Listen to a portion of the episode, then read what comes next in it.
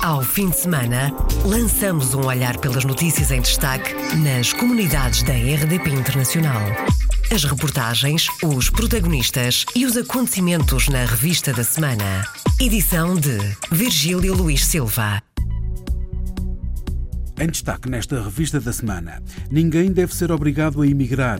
Em Paris, na Embaixada de Portugal, o ministro dos Negócios Estrangeiros defendeu na sexta-feira da semana passada que não se deve repetir a saída maciça de dezenas e dezenas de milhares de jovens qualificados. A lei da nacionalidade foi promulgada e referendada no Dia de Portugal. A regulamentação da lei, aprovada há cerca de dois anos, saiu da gaveta no dia 10 de junho.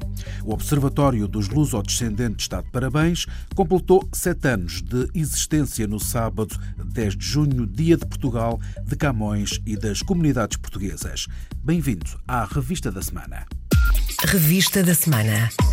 Iniciamos esta revista da semana com a notícia que o secretário de Estado das Comunidades vai à Madeira até ao final de julho para reunir-se com o secretário regional com a tutela da imigração. Os governantes estão preocupados eh, com as consequências da possibilidade da ida para a Madeira de luso-venezuelanos, Pedro Filipe Costa. Já estão contabilizados 3 a 4 mil luso-venezuelanos, mas podem ser muitos mais a querer regressar à Madeira. E é preciso ter em conta que aqueles que estão a regressar à região constituem uma minoria, uma escassa minoria relativamente a todos os que estão a sair da Venezuela neste momento. Estamos a falar em cerca de 3 a 4 mil as pessoas que já regressaram e o meu receio, o receio do Governo, é que este número possa crescer substancialmente. É para antecipar a situação crítica que o governante madeirense espera a vinda à região do Secretário de Estado das Comunidades, José Luís Carneiro conta até o final do mês de julho que essa viagem se realize e que então já tínhamos também uma primeira avaliação, ainda que na base de uma estimativa de quais poderão ser os encargos que resultarão para a região deste desafio enorme de, eh, de integrar todos aqueles que regressam. A região já sente o peso dos encargos. No centro de emprego estão já inscritos cerca de mil pessoas e cerca de uma centena apelou a uma habitação. A Segurança Social já atribuiu mais de 100 mil euros em ajudas. Sérgio Marques quer por isso recorrer a fundos europeus e a fundos estruturais nacionais. Há um fundo europeu que é o Fundo de Asilo, Migração e Integração, chamado FAMI, que pode ser chamado aqui a desempenhar um, um papel de apoio à integração daqueles que regressam na, na Venezuela. Estivemos também a equacionar a possibilidade de alocar fundos estruturais eh, que estão consignados à, nossa região para fazer face a este, a este desafio. A Madeira tem chegado luso-venezuelanos da primeira geração e também filhos e netos, pessoas que o governante destaca pela capacidade de trabalho e vontade de vencer mais este desafio de várias gerações. Na sexta-feira da semana passada, pela primeira vez, reuniu-se o gabinete intersetorial criado para lidar com a crise dos regressados da Venezuela. Entretanto, a Comissão Europeia tem acompanhado a situação que se vive naquele país da América Latina. A vice-presidente daquele órgão executivo da União Europeia, Frederica Moeghini, anunciou que estão mesmo a ser feitos relatórios sobre os acontecimentos. Ninguém deve ser obrigado a emigrar. Em Paris, na Embaixada de Portugal, o ministro dos Negócios Estrangeiros defendeu na sexta-feira da semana passada que não se deve repetir a saída maciça de dezenas e dezenas de milhares de jovens qualificados. Ninguém deve ser obrigado a emigrar. Eh, nós sabemos que na União Europeia hoje a mobilidade é regra. Eu próprio tenho três filhos, dois deles vivem no estrangeiro, vivem na União Europeia, como cidadãos europeus que são, mas aquele eh, processo por que passamos nos últimos anos eh, de saída maciça de dezenas e dezenas de milhares de jovens qualificados apenas porque não encontravam emprego em Portugal, e esse processo foi muito traumático e nós não devemos repeti-lo, porque nós não devemos estar a dar a outros o melhor da nossa energia. Porque precisamos dela também na nossa sociedade e na nossa economia. Augusto Santos Silva, na Embaixada de Portugal em Paris, onde ao final do dia de sexta-feira da semana passada festejou-se o Dia de Portugal de Camões e das comunidades portuguesas. A Lei da Nacionalidade foi promulgada e referendada no Dia de Portugal.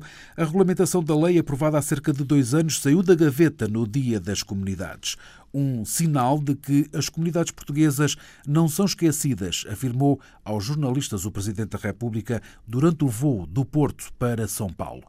Não pode deixar passar despercebido o facto de, neste Dia de Portugal, ter promulgado e o seu Primeiro-Ministro ter referendado no Porto um decreto-lei que veio regulamentar a lei da nacionalidade. A lei da nacionalidade já tinha sido aprovada há anos mais ou menos há dois anos estava para regulamentar. E havia pontos essenciais que constituíam uma queixa das comunidades de portugueses, de lusodescendentes por todo o mundo, porque havia burocracia e havia pontos por regulamentar que dificultavam, de facto, o reconhecimento da nacionalidade.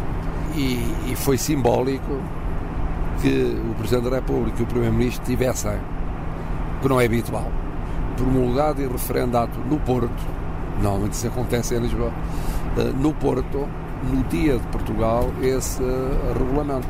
É um sinal para as comunidades de que nós não as esquecemos. Já no Rio de Janeiro, Marcelo Rebelo de Sousa aproveitou no domingo, dia 11, o pouco tempo livre na agenda da visita de algumas horas ao Rio de Janeiro para cumprimentar dezenas de participantes numa festa popular onde se comemorava o dia 10 de junho.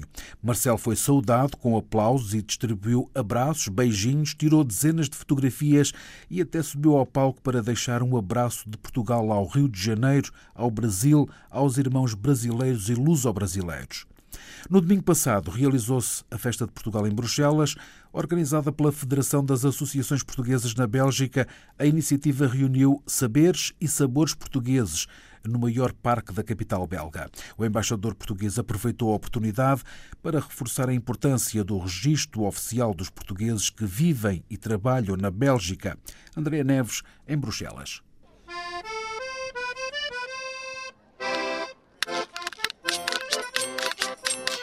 Bem-vindos a Portugal, em Bruxelas. Destes acordos para a frente fala-se em português, canta-se em português e come-se o que é português. Aqui prepara-se entrecosto, grelhado, chouriço, sardinhas, broa de milho, biscoitos, eh, e há tudo aqui, é, é, português. Está a sair muito bem esta sardinha, está, está muito bem, está muito boa. Ainda não provei, aliás. Não provei, mas dizem que está muito boa. A festa das associações portuguesas na Bélgica acontece sempre no domingo a seguir ao 10 de junho e chama gente de vários países. A maioria são portugueses, claro, mas eh, é verdade que há bastante, bastante pessoas de comunidades, outras comunidades belgas, franceses e depois vai vindo um pouco de espanhóis também, italianos. Portugueses recebem bem até na Bélgica. Ah, sim. É, não, não adianta, seja aqui, seja no fim do mundo, é igual.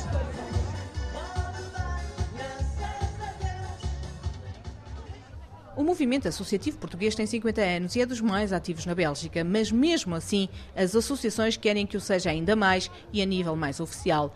A Associação José Afonso trabalha na divulgação da cultura portuguesa, mas também na agitação das consciências cívicas. Vítor Ascensão, o presidente, diz que é fundamental que os portugueses que vivem e trabalham na Bélgica se registrem oficialmente. Para votar é preciso inscreverem-se e, concretamente, quanto mais os portugueses votarem para já aqui neste, no mundo belga em que estamos uh, residentes, em que somos residentes, mais influência temos para ter, para ter benesses deste, deste governo, para podermos organizar mais atividades em espaços públicos, como é o caso agora. Um apelo que o embaixador português na Bélgica, António Vasco Alves Machado, reforça em dia de festa. Todos nós aconselhamos a que todos se inscrevam, não só porque nós assim também podemos estar mais próximos, porque se nós não os temos inscritos, não sabemos uh, que, eles, que eles aqui estão na Bélgica.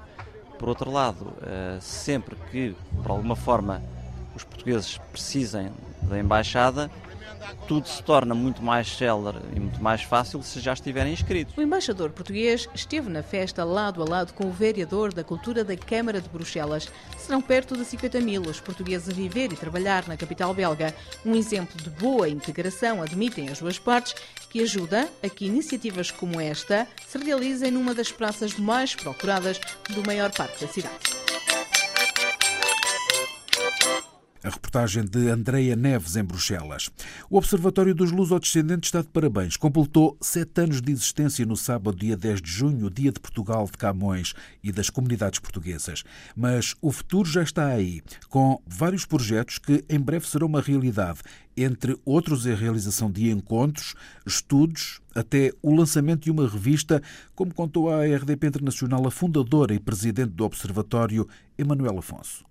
O primeiro é a profissionalização da associação, queremos apostar nisso cada vez mais para fazer um trabalho consistente. Temos que profissionalizar esta associação que tanto tem para fazer e dar a Portugal. Eh, com que ferramentas posso anunciar? É um site renovado que será lançado nos próximos dias, muito mais interativo. Uma revista, que vai ser o Observa Magazine e que vai mostrar, vai ser um retrato do que melhor se faz nas associações lusodescendentes do mundo inteiro. O Observa Magazine também a chegar em breve. E dois encontros anuais que irão mostrar estudos, incentivar a que se façam mais estudos sobre essa temática dos lusodescendentes e também outros encontros sobre talentos. No decorrer de uma ação que já tivemos, que foi o Fórum dos Lusotalentos, também cada vez mais existir sobre os talentos lusodescendentes cá no mundo inteiro e que podem ajudar a essa ligação com Portugal. Emanuel Afonso, fundador e presidente do Observatório dos Lusodescendentes, com projetos e com o objetivo de dar a conhecer os lusodescendentes no mundo e ao mundo.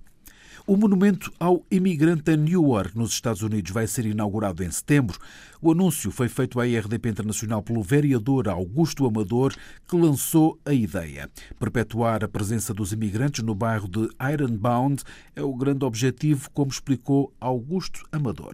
Uma das uh, iniciativas que me deixa mais orgulho como vereador é o facto de que há cerca de um ano uh, lançamos a ideia de criar um, um, monumento ao imigrante, independentemente de serem portugueses ou italianos ou polacos. Esta comunidade, a comunidade que eu represento, o bairro que eu represento, de cerca de 60 mil pessoas, é quase comparável com uma cidade acima da média em Portugal. É um bairro essencialmente de imigrantes. Nós servimos de porta de entrada às comunidades imigrantes quando vêm de fora.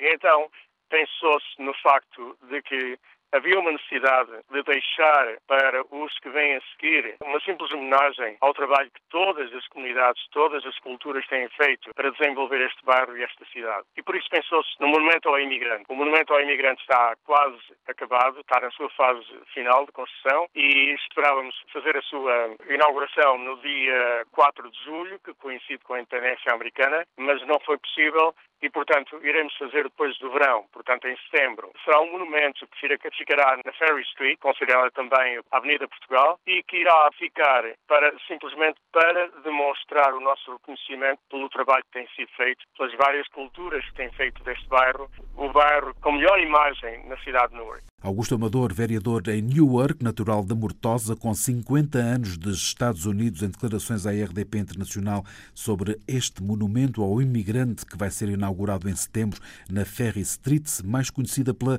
Avenida de Portugal, em Newark. Dez candidatos de origem portuguesa estão na segunda volta das legislativas francesas, que decorrem hoje.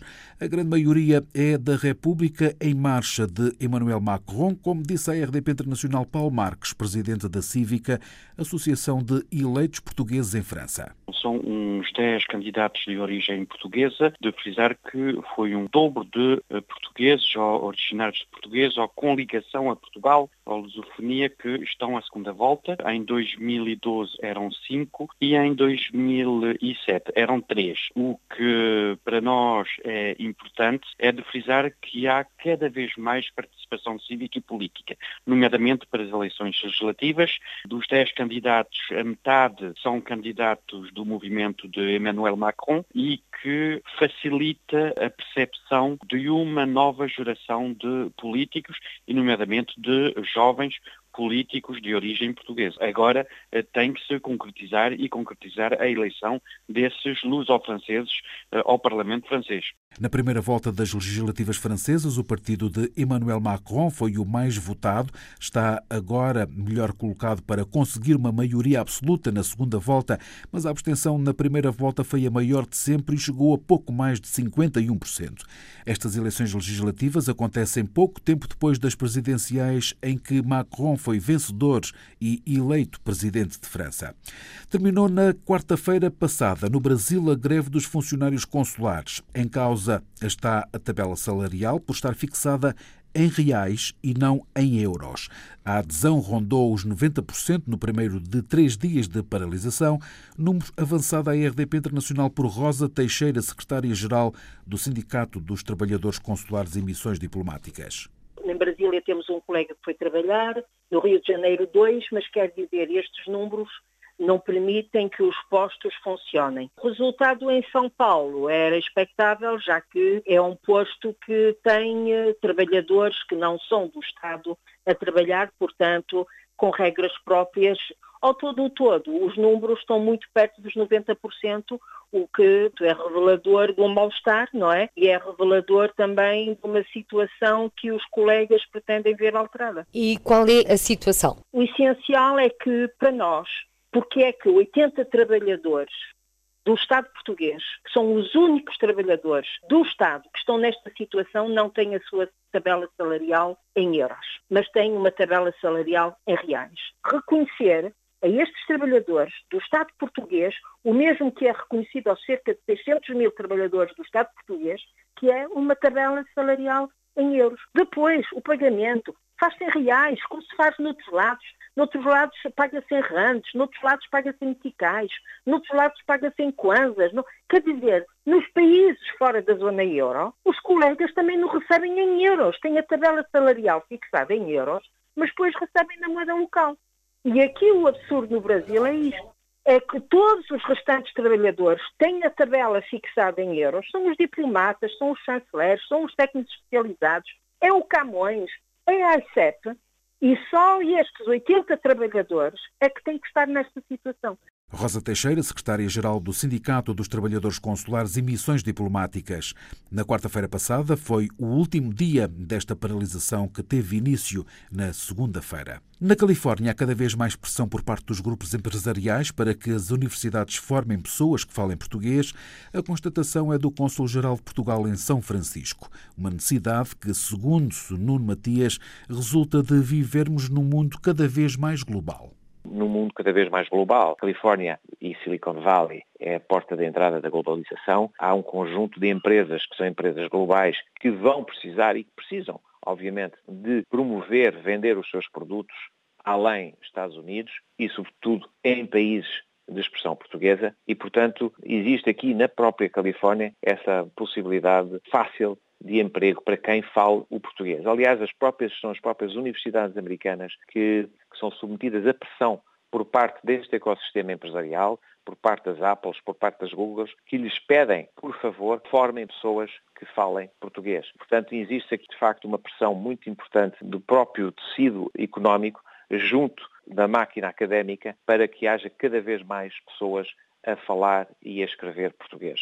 Nuno Matias, que está na hora do adeus à Califórnia e com o Dia de Portugal ainda bem presente, recorda o momento único onde, pela primeira vez, a Câmara de São Francisco vestiu-se com as cores da bandeira nacional foi, um, foi único, foi a primeira vez que tal aconteceu. Não é tradicional a Câmara Municipal eh, vestir as cores uh, nacionais para festejar os dias nacionais, não é comum. A Câmara Municipal recorre muito às cores para eventos e para efemérides de cariz eh, mais genérico e mais social e, sobretudo, para efemérides de cariz desportivo, nomeadamente para apoiar as equipes aqui da área da, da Bahia. E, portanto, foi um momento muito especial para Portugal, na medida em que não é comum que isso aconteça e, e ficamos, obviamente, a nossa comunidade comunidade ficou extremamente orgulhosa de poder ter o edifício com as cores nacionais. O cônsul Nuno Matias esteve durante cinco anos à frente do Consulado-Geral de Portugal em São Francisco, está de partida. O seu próximo destino será a missão de Portugal junto das Nações Unidas. Um futuro que, apesar de próximo, ainda é cedo para falar na nova missão, mas não esconde que é um privilégio, até porque o secretário-geral da ONU é um português e chama-se António Guterres.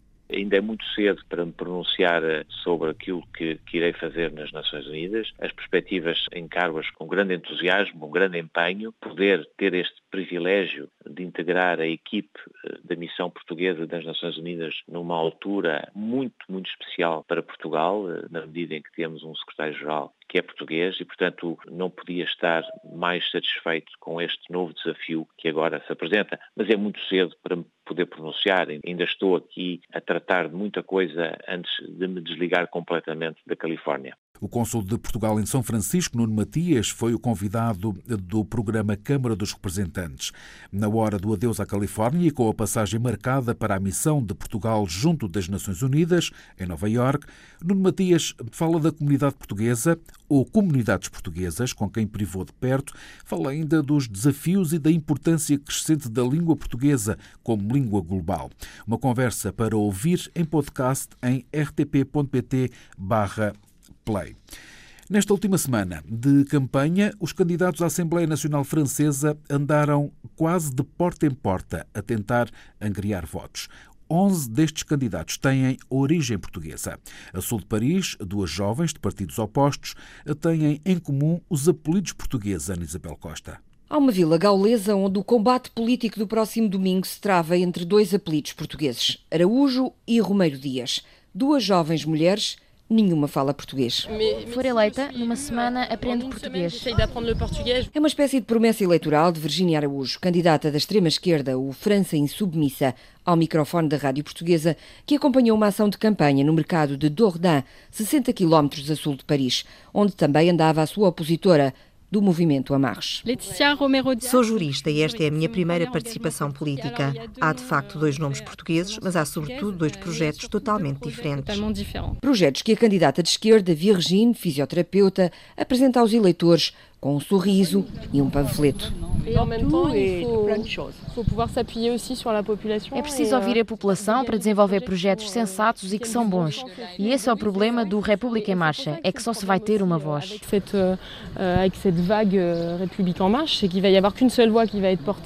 E uma das vozes do Amarche é de Letícia Romeiro Dias, que com os filhos, ainda muito pequenos, e o marido, vão igualmente distribuindo promessas pelo mercado.